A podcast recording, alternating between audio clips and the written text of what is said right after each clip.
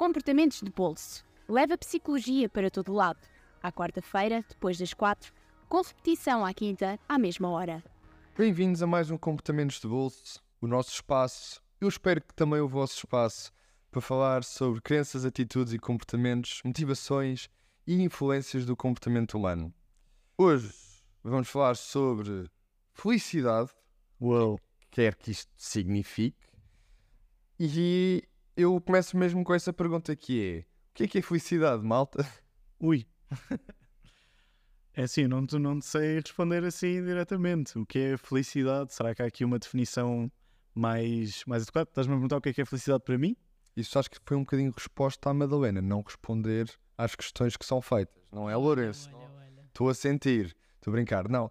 O que é que é para vocês? O que é que ah, a ciência começa a dizer e já vem dizendo sobre felicidade? Como é que nós sentimos felicidade? Ahm, eventualmente, se vocês quiserem dizer o que é que é felicidade para vocês, o que é que é ser feliz ou estar feliz, há muitas formas de nós começarmos este episódio. Escolham. Eu tenho a componente mais científica, Lourenço, se quiseres falar de de uma perspectiva mais pessoal, força. Eu. É engraçado que quando fizeste essa pergunta, eu não tinha, não tinha planeado isto, Ok. mas eu sempre ouvi a minha mãe dizer: a felicidade são momentos. Ok. São momentos de. E da forma que ela falava, pelo menos assim, momentos mais de êxtase ou de daquela sentimento super intenso que vem dentro de ti que tu não consegues conter. E apesar de eu concordar que isso pode ser um dos aspectos da, da felicidade, e parece-me muito importante experienciarmos esses momentos de felicidade intensa, ela dava o exemplo até quando, quando eu nasci e quando sentiu essa felicidade de olhar para, para o filho dela, isso sem dúvida que é, que é uma parte da felicidade. A mim parece-me também que existe também esta componente mais constante, ou seja, sentires, olhares para a tua vida e veres uma constância de um sentimento positivo. Pode ser este, esta percepção de bem-estar eh, subjetivo, que é, um, é aquilo que tu percepcionas que olhas, olhando para trás e olhando para a tua vida e olhando para as tuas situações atuais, ok, eu, eu sinto-me bem.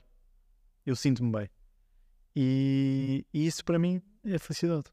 Ok, portanto, uma. Vamos dizer, uma diferença entre o ser feliz, o estar feliz, o sentir felicidade. Portanto, uma questão muito mais momentânea do que um estado em si final e que nós atingimos. Eh, por exemplo, nós podemos dizer que uma pessoa. aquela pessoa é feliz. Até porque nós sabemos que os sentimentos, nós habituamos-nos aos sentimentos, portanto, nunca pode ser um estado final, porque nós temos este, esta situação muito complicada que é habituar-nos. Se, se eu como um doce agora pela primeira vez, eu estou feliz, mas se eu como um doce todos os dias durante um mês, eu vou, to- vou só ter cáries.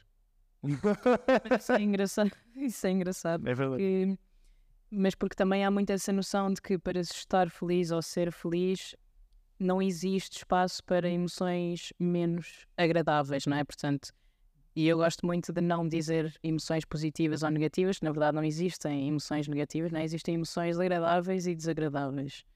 Ah, mas todas elas são importantes e todas elas fazem parte e pronto, e portanto a felicidade não como algo que só implica coisas boas, porque é muito raro também nós sentirmos só coisas boas. Podemos dar foco mais a coisas boas num determinado Uhum. momento, sim. E isso faz-me lembrar aquela ideia do. Sem dúvida. Isso faz-me lembrar aquela ideia do. hum, eh, aquela frase muito conhecida de a felicidade não é um destino, é um caminho. E, e pronto, e que vai muito bater essa questão do, de serem momentos que se vai vivendo. Mas mesmo assim, isso- essa frase não implica um caminho para a felicidade. Felicidade é um caminho, certo? Mas é um caminho para quê? Na, é? na verdade é viagem, desculpa, eu traduzi mal. Journey. É, é uma viagem. Ok. Portanto, não quer dizer necessariamente que tu tens um destino. Ok. Sim, então ser faz só sentido, sim. Mas claro, mas isso também é interessante e é uma perspectiva, sim, sim, sim. Ou seja, eh, será que um caminho implica sempre um destino? Ou implica sempre termos um rumo para algo? Porque é um bocado isso. Onde é que queres chegar? Porque é um pouco isto, nós muitas vezes pensamos em coisas, eu podia falar em soluções, mas vou dizer coisas finais. No final nós vivemos só em aproximações daquilo que é a nossa realidade ou aquilo que nós, nós sentimos e, a- acho que é, engraça- é engraçado. Por isso é que eu também estava a fazer esse, ahm, esse forcing com ele e com, com o Lourenço na questão do, do sentir, do estar, do ser, Porque no final, de facto, eu acho que tenho que concordar um pouco com, com a tua mãe, que são esses, esses momentos. Se depois eu tenho uma sequência de momentos e, portanto, as pessoas. Eu acho que, eu acho que é isso. É o outro que identifica outra pessoa, ou, trem, como é feliz. Portanto, que outra pessoa é um ser feliz. É, a pessoa em si não se considera, eu diria, tipo, feliz, porque vai pensar, se eu não estou a ter momentos, se eu não estou a viver coisas felizes, se eu não estou feliz neste momento, eu não sou feliz. Eu acho que, eu acho que é um bocadinho isso. Eu não sei se foi confuso, se vocês perceberam, mas eu acho que é um bocado isso que eu, que eu sinto.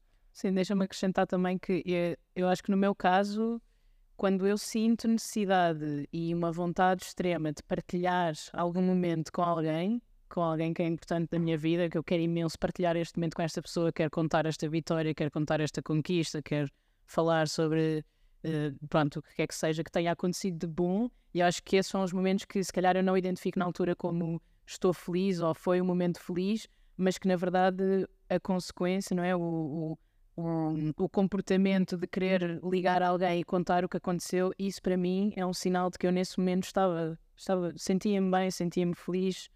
Um, e, e, e, é engraçado, agora senti necessidade de dizer sentia-me bem e não sentia-me feliz, porque nós temos pouco hábito de usar isto, não é? Porque parece que é uma coisa tão inatingível. Tão forte. E tão, exatamente, e tão clichê, e tão ninguém é realmente feliz, porque há tanta coisa na vida.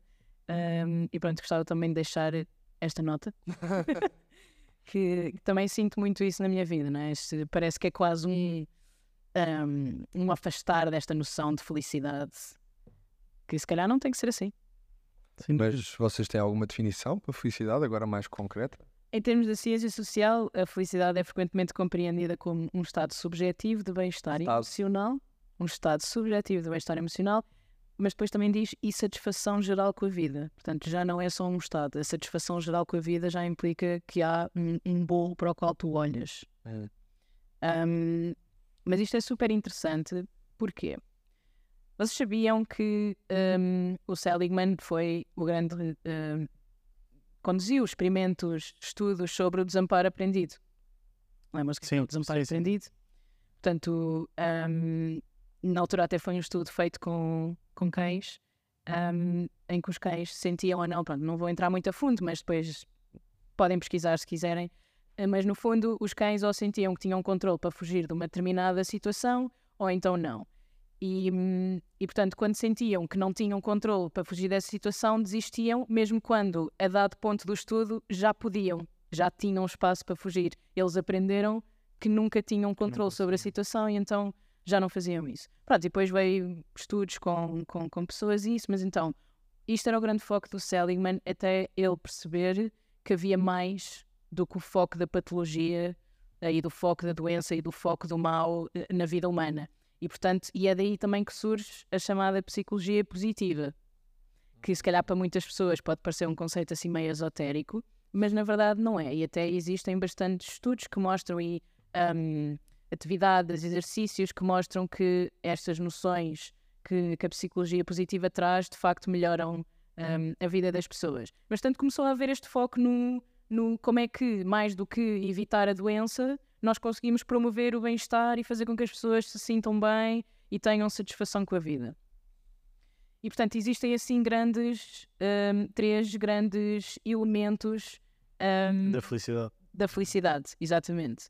Que são elas a vida agradável, ter uma vida agradável, que é realizada através dos pequenos prazeres do dia a dia. Estavas a dizer há pouco, comer um chocolatinho, por exemplo um, e que, pronto, e que adicionam diversão e alegria e emoção e que nos entusiasmam, pronto, caminhadas na praia, ter uma vida sexual satisfatória, um, esse tipo de coisas. Depois... Que é o nome, o nome disto?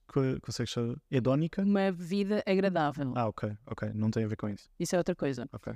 Um, que também podemos explicar quando lá chegarmos. Depois, uma vida com significado, isto aqui já se prende mais com o que tu estavas a perguntar agora, mas os ouvintes ainda não sabem, vamos lá chegar. Portanto, uma vida com significado, portanto, envolve um profundo mais, um sentimento mais profundo de realização uh, e de propósito, não é? E eu sentir que aquilo que eu faço serve um bem maior, ok? E que tem impacto para além daquilo que é a minha vida. Sendo que isto pode ser para várias coisas diferentes, portanto, não... ou seja, este bem maior pode ser aquilo que nós imaginarmos para nós próprios que é o bem maior, não há certo? Ou seja, Sim, sim, é mas- dependente da nossa percepção, da nossa, daquilo que nós conceptualizamos que é o nosso objetivo da nossa vida. Algo como uma dedicação a uma causa, por exemplo. Por exemplo, exatamente, tanto é aquela lógica de eu quero tornar o mundo um lugar melhor, Exato. independentemente do que quer que seja que isso Exato, exato. significa. Pronto, exato. E depois, uma vida boa, ou uma boa vida, alcançada por aquilo que nós identificamos como as nossas capacidades e como nós nos envolvemos nessas capacidades que nós sentimos que temos. Ah, por exemplo, quando estamos super envolvidos no trabalho que fazemos, quando nos dedicamos a hobbies que gostamos muito, esse tipo de coisas. Pronto, sentirmos que temos uma vida boa nesse sentido, que é preenchida também com outras coisas que, que nos trazem essa satisfação. Então eu, eu faço aqui uma, uma questão. Por exemplo, se eu sinto que tenho uma vida com significado, portanto, eu contribuo, ah, aquilo que eu faço no trabalho é super importante, mas não tenho espaço, por exemplo, para ter uma vida social, comer o meu chocolatinho e beber uma cerveja à beira-mar, não sou feliz? Não estou feliz? É assim. Isto é uma pergunta difícil, obviamente. Não, não parece que seja uma pergunta difícil. É, Uh. Parece-me que nós sabemos que as conceptualizações de felicidade, ou seja, podem dividir-se por estes três grandes, grandes pontos, mas aquilo que vai ser a felicidade de cada pessoa e até dependendo da cultura onde nós nos inseri- inserimos e do meio social onde nós estamos, vai influenciar completamente a nossa definição de felicidade.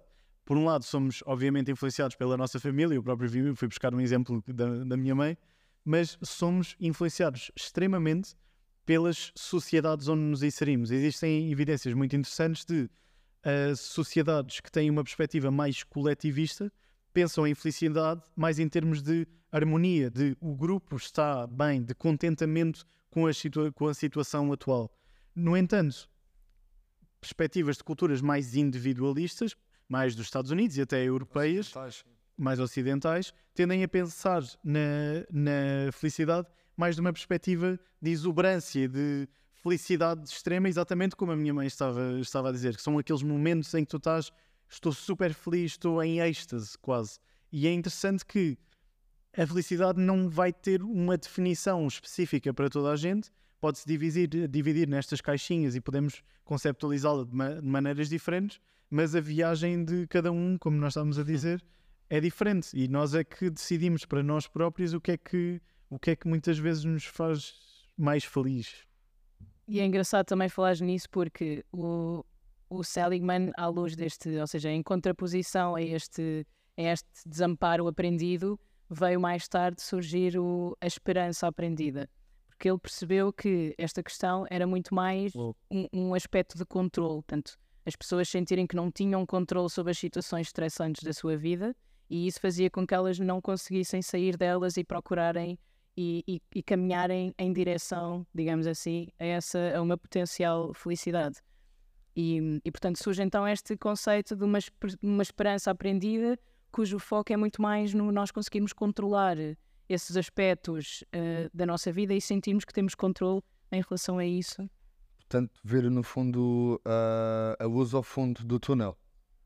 ter essa capacidade de conseguir ver para além daquilo que, que está a acontecer agora ah, e conseguir ver que no futuro eu vou conseguir melhorar independentemente daquilo que está, que está a acontecer. Exatamente, e que, e que temos em nós o potencial para estabelecer essas relações que, olha, é uma das variáveis super relacionadas com a felicidade, é nós termos relações sociais ah, saudáveis. É engraçado que. Deixa só fazer aqui este. Este bolinho. Acho que quero, quero dar um bolinho que é. Queres um link Quero um bolinho. para nós ficarmos felizes? Ah, eu acho que estou a pensar no chocolate e não sei o que, a serotonina, mas eu acho que desde que nós tivemos o episódio da, dos estilos relacionais, e eu acho que já vi um bocadinho antes, mas cada vez mais falamos sobre relações e a forma como isso nos, nos impacta. E de facto, Pensava que ias dizer que estávamos cada vez mais felizes eh, aqui a falar. não sei, isso também pode, isso também pode, pode, pode, ser- pode ser, mas eu sinto que a, a relação, em todos os aspectos que nós devemos falar, eh, temos vindo a falar a relação como algo, algo super importante. Eu, eu, eu gostava de entrar aqui também no, no tema que começámos a falar agora, que é o que é que nos torna mais felizes. Ou seja, tu falaste das relações, temos aquele estudo longitudinal que já falámos várias vezes ao longo do tempo, 80 anos, pessoas, um estudo de Harvard, que mostra que de facto são as relações que influenciam mais a nossa, a nossa felicidade e a nossa saúde física mesmo. E eu gostava também de levantar aqui uma barreira que é vocês sentem que vocês conseguem prever aquilo que vos vai fazer felizes? Porque existem algumas evidências que os seres humanos, muitas vezes, nós somos maus a estimar e a prever aquilo que nos vai fazer felizes. Muitas vezes temos objetivos, eu vou fazer isto no trabalho, eu vou ter aquele dinheiro, eu vou comer aquele donut e eu vou, epá, vai-me saber tão bem, vou ficar mesmo, ter aquele momento de êxtase que estávamos a falar, felicidade conceptualizada mais como esse momento de nós vamos fazer aquela venda e vamos ter um projeto incrível e depois fazemos isso e Then ok, happens. A vida okay. acontece. Foi, aconteceu, já estava à espera. Uh, entregas a tese, tem, tens 20, ok, tipo, já estava mais ou menos à espera, tudo bem, estou feliz, claro que estou feliz, mas estou tão feliz como eu achava que ia, que ia estar. Eu acho, eu acho que essa, essa pergunta, eu acho que foi uma pergunta, tem várias, pergunta. Tem várias, pá, várias formas de, de responder. Imagina, se quiseres uma resposta de, de alguém sobre confiante e com um viés confirmatório, eu diria que, que sim, se eu for no final de um, de um, dia de trabalho, às 6 da tarde, está um dia de sol incrível como tem, como tem estado nos últimos tempos. Um, aquela cervejinha ou aquela Coca-Cola com gelo e limão fresquinha vai-me saber tão bem, vai-me deixar ótimo eu podia dizer que sim, vai chegar lá, até pode não saber assim tão bem realmente, mas eu me vou convencer que de facto isso aconteceu. E portanto, não só eu prevejo que vai ser melhor e vou estar altamente confiante que isso me vai, vai acontecer, e se chegar lá, depois eu vou confirmar aquilo que era a minha expectativa e dizer assim, soube, soube muito bem. Ao mesmo tempo, eu consigo pensar que eu de antemão posso prever que, haja, que apesar de, sim, aquela Coca-Cola vai ser muito boa, mas mesmo antes de chegar lá, eu não sei se essa Coca-Cola vai ser assim tão boa. Mesmo mas para ti, lá, o que é que costuma acontecer? O que é que costuma acontecer?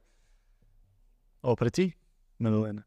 Eu diria que nessas situações acaba por ser mais o contexto e as pessoas com quem eu estou do que propriamente depois aquilo que, que, que, acontece. que me levou a de facto, exatamente. Portanto, se eu sentir que estou num espaço seguro, até posso estar a beber uma Pepsi que não era nada o que eu queria, que seria era uma Coca-Cola, nesse exemplo que estás a dar, mas na verdade estou com aquelas pessoas e estou num espaço seguro e estou bem. E portanto, é pá, sim, pode ser uma Pepsi. pois, eu, eu, eu identifico muito com essa perspectiva, ou seja, que eu diria que muitas vezes nós focamos muito nestes, nestes objetivos ou alcançar aquilo e a verdade é que os nossos sistemas biológicos de querer alguma coisa e aproveitar alguma coisa são diferentes. Portanto, também é diferente quando nós queremos um donut. Posso dar este exemplo, até foi um exemplo que eu vi num livro. Um, nós, ao querermos, os nossos sistemas de dopamina, de irmos à procura daquilo, estão muito ativados, mas nós, quando de facto estamos a consumir aquilo que queríamos, os nossos sistemas biológicos que vão estar envolvidos nisso são diferentes. Portanto, e a dopamina baixa, porque nós já alcançámos aquilo que queríamos. Portanto, existe sempre uma desilusão. Proibido. yeah, existe sempre uma espécie de uma desilusão quando alcanças, porque aquilo que motivou o alcance, aquela distância psicológica, é que te motivou. E quando já conseguiste, já se, desvaneceu, já se desvaneceu um pouco a magia. Mas, mas sim. Eu... Por isso é que com, comumente se diz que não tenha expectativas demasiado altas, porque depois elas não vão ser com, uh, cumpridas pôr esse mismatch de. Mas às vezes é, é importante ter expectativas altas também, também é, é motivador, mas de facto, se aquilo que estivermos em busca. É preciso saber lidar depois com as consequências. Exatamente. Ah, pois. Mas tem consequências. outro. Se tiver expectativas mais altas, provavelmente há uma maior probabilidade de ficares desapontado, mas podes querer, podes estar na boa com essa situação. E pronto, mas e que mais. Diz, É interessante também falar sobre isso, porque uma das coisas que eu vi é o, o paradoxo da busca pela felicidade, da procura. Exato, felicidade. exato, era aí que eu também queria chegar. ah, diz, pronto, então. Diz, diz, diz. Okay. Mas ainda bem estamos alinhados. Uh, pronto, mas ou seja, é esta ideia de que, uh, embora seja algo universalmente desejado, não é? Um, e, e, e, que nos levaria a um estado super ótimo em que estamos super bem, na verdade, esta constante procura por pode ser, uh, pode levar um bocado à falta, à insatisfação e à falta de uma felicidade mais duradoura. E pronto, não sei o que é que vais falar sobre isso, vou-te deixar isso para, para avançares um bocado sobre isso se quiseres, mas eu queria só fazer a ponte também com o chocolate que tu falaste, porque eu vi. chocolate. Houve um, houve um estudo em 2010 que um, eh, investigou a relação entre um, o nível de riqueza das pessoas e, um, e, e, a capacidade de saborear os, os pequenos momentos ou experiências, experiências positivas. E então, basicamente, o que eles verificaram foi que pessoas que tinham mais riqueza uhum. e que, portanto, estavam mais habituadas a pensar nisso, estavam mais, tinham sido primadas também a pensar nessa riqueza que tinham, aproveitavam e saboreavam muito menos o chocolate que lhes tinha sido dado do que pessoas que não estavam ativamente a pensar na riqueza ou na falta dela. Exato. Portanto, ou seja, o, paradoxo aqui é eu quero tanto determinada coisa que me esqueço de aproveitar uh, as outras coisas que vão acontecendo pelo meio. Sim, e, e isto pode vem bater exatamente na questão das expectativas, porque nós, como já vimos, nós formulamos muito esta questão da felicidade como algo super gigante, como algo quase inalcançável. E de facto, as nossas conceptuações de felicidade, conceptualizações de felicidade, quando são assim tão elevadas, é difícil alguma vez estarmos satisfeitos com aquilo que encontramos, porque mesmo que tu comas um chocolate e estejas satisfeito com isso, isso é felicidade, e depois, é pá, não sei se estou feliz, não sei se isto me deixou feliz. E é exatamente isso, o nosso foco extremo em tentar sermos felizes pode ser uma barreira, é o paradoxo da felicidade que estavas a dizer, não tenho muito mais a acrescentar sobre isso, mas pronto, gostava de, de, perceber então que coisas é que contribuem para a nossa felicidade. Não sei se tens aí também alguns, alguns exemplos, algumas práticas que, que tenhas visto. Em relação, por exemplo, a, a estudos feitos por psicólogos positivos, um, que, que tipicamente são estudos muito direcionados para altruísmo, empatia, criatividade, até coisas como melhoria do funcionamento do sistema imunológico, ok? Portanto, tudo isto afeta também lá está, somos um ser biopsicossociocultural. um, mas, portanto, coisas como. Ah, e um exemplo muito específico. Portanto, eles descobriram que um, uma série de intervenções de felicidade que envolviam um exercício tão simples como escrever três coisas boas que te aconteceram em cada dia.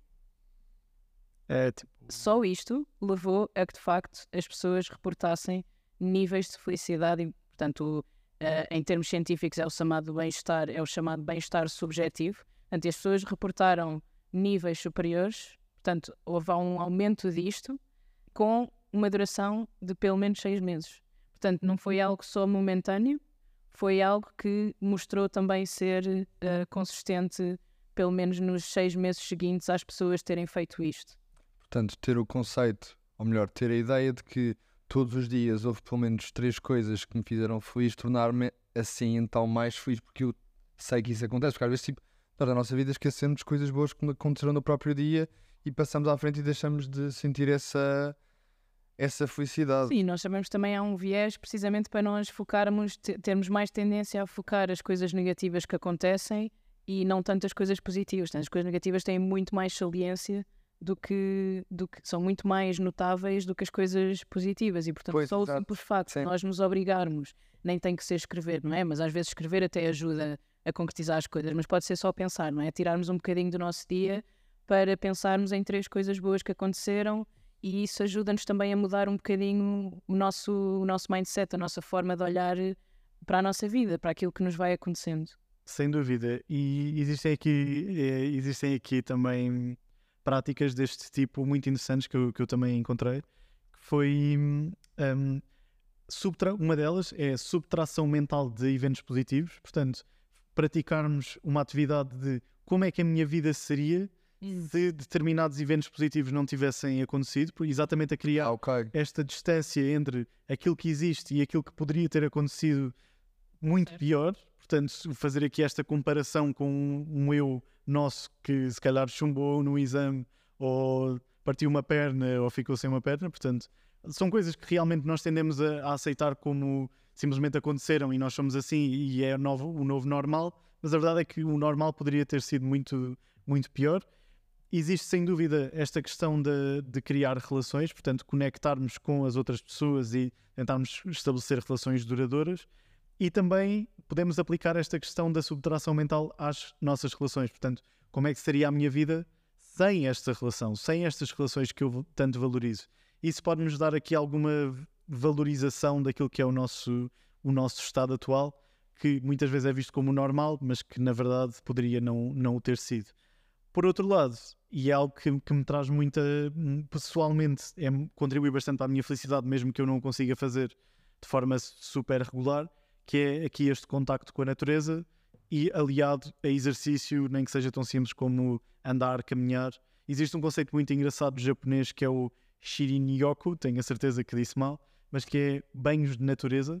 Banhos que existem bastantes, bastante, traduzido à letra é banhos de natureza, um, banhos de floresta, banhos de floresta, em que tem, existem já bastantes estudos sobre isto que mostram que o bem-estar subjetivo das pessoas aumenta significativamente quando estão imergidas nestes contextos mais naturais. Engraçado digas isso porque eu recentemente estive numa, numa atividade que me levou a um parque e uma das coisas que aconteceu no, no início foi ali um momento de silêncio de entrada naquele, naquele espaço que é totalmente diferente e que não tem a azáfama da cidade e permitiu, não sei, sentir, cheirar, incorporar em mim aquele, aquele vazio, mas que ao mesmo tempo era completo. Tipo, tinha as árvores, tinha os barulhos e foi super importante ter esse, esse momento, talvez esse banho de floresta, como estás a dizer, esse é um conceito totalmente novo, uh, porque tu sentes a natureza tipo a fazer, ou sentes,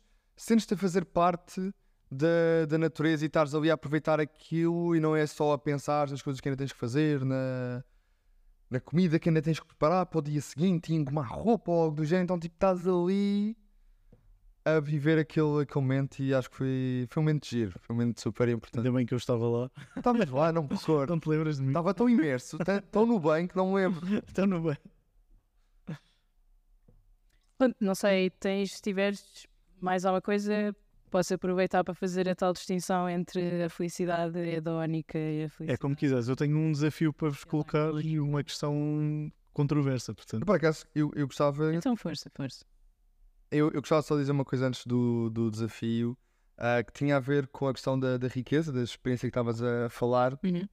e eu pensei logo uh, que há uma pergunta, uma velha pergunta na nossa sociedade que é: o dinheiro compra felicidade? Sim ou não? Sim. Sim? Sim e não. A minha resposta a isto, pois eu quero vos ouvir, eu acho que o dinheiro é um proxy para a felicidade, é uma aproximação. Eu compro coisas que me podem deixar feliz, mas como vocês próprios foram dizendo aqui, na questão das expectativas, naquilo que é a criação de um hábito do chocolate e da procura daquele chocolate que depois deixa-se de aproveitar porque há uma diferença entre querer e depois acontecer, o dinheiro pode fazer com que eu chegue a um estado de maior uh, felicidade, mas o dinheiro em si não está a comprar a felicidade, está a comprar algo que me deixa feliz. É separado. Eu não compro felicidade, eu compro algo no meio, portanto é um mediador o dinheiro é um mediador de felicidade. Isto até está relacionado por acaso com os dois tipos de felicidade que estava a dizer. É super interessante porque efetivamente a chamada felicidade hedónica refere-se a esta procura de um prazer mais imediato, a ausência de emoções negativas e a procura de um prazer mais na gratificação imediata, versus uma felicidade eudaimónica, eu não sei se é assim se pronuncia, mas um, que é a tal procura por uma vida com significado e com propósito. E, portanto, nesse sentido, um, responde-se com o sim, porque por um lado, ou, ou o sim e não, porque por um lado um, tu tens esta felicidade mais hedónica que é eu comprar determinada coisa momentânea que me vai trazer bem-estar uh, naquele momento, versus eu para conseguir uh, dar resposta a esta mais felicidade, este lado da felicidade mais eudamónica, que é com uma vida com significado, também posso investir o meu dinheiro, por exemplo, em ações voluntárias, a contribuir para causas que me fazem sentido. Exato. Portanto, ou seja, no sentido lato, não, mas no sentido de o que é que esse dinheiro, que portas é que esse dinheiro te pode abrir, sem dúvida. E, e é engraçado porque isto vai bater exatamente naquilo que eu, Que é o desafio. que eu queria colocar. Isto não foi planeado. Porque existe aqui, existe aqui, de facto, uma questão que é quanto controle realmente é que nós temos sobre a nossa felicidade? Porque nós, muitas vezes, quando vamos procurar, ok, como é que eu posso ser feliz? Procuramos no Google o que é que práticas de positividade, eh, de felicidade, mesmo nos estudos que vêm, ok, se tu fizeres meditação, ou se tu fores banhar-te na floresta, ou se tu fores hum, ajustar as tuas expectativas, construir relações, vais ser mais feliz. A minha questão é, qual é que é o efeito real disto quando comparamos isto entre países desenvolvidos, entre países não desenvolvidos, entre países que têm diferenças socioeconómicas muito marcadas e, na minha opinião, uma, a maior determinante da felicidade, isto não é para também frustrar o- os nossos ouvintes, é exatamente o contexto socioeconómico e, e de estabilidade política e económica do país ou das comunidades onde nós nos inserimos.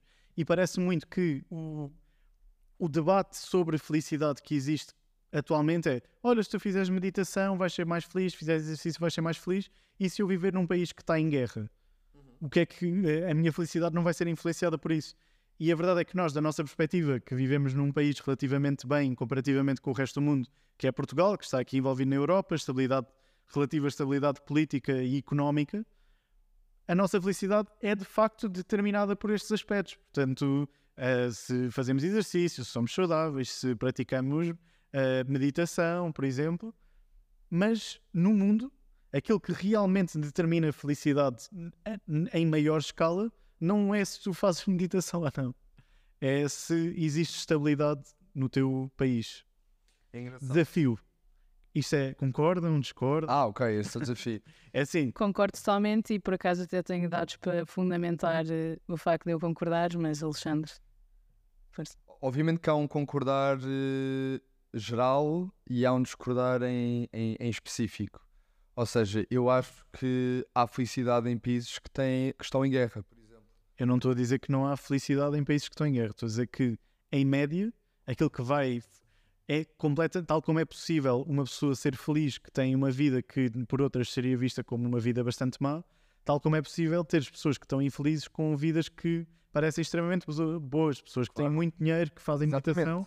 Portanto, isto vão- são sempre valores médios. A felicidade existe mais em países estáveis economicamente e politicamente. Agora, e com menos distinções socioeconómicas. Agora, se existem pessoas infelizes nesses países e pessoas felizes em países que estão em guerra, claro que sim. Ok, obrigado pelo esclarecimento. Nesse caso, sim, acho que não há muito mais a, a dizer. Acho que é um bocado, é um pouco por, por aí, de facto. A estabilidade em si, aquilo que é o nosso contexto e a forma como o nosso contexto define a nossa vida vai ser o maior preditor e o maior definidor da nossa da forma como nós conseguimos alcançar ou experienciar eh, felicidade. Porque até pode ter toda essa estabilidade e nós não sentimos felicidade.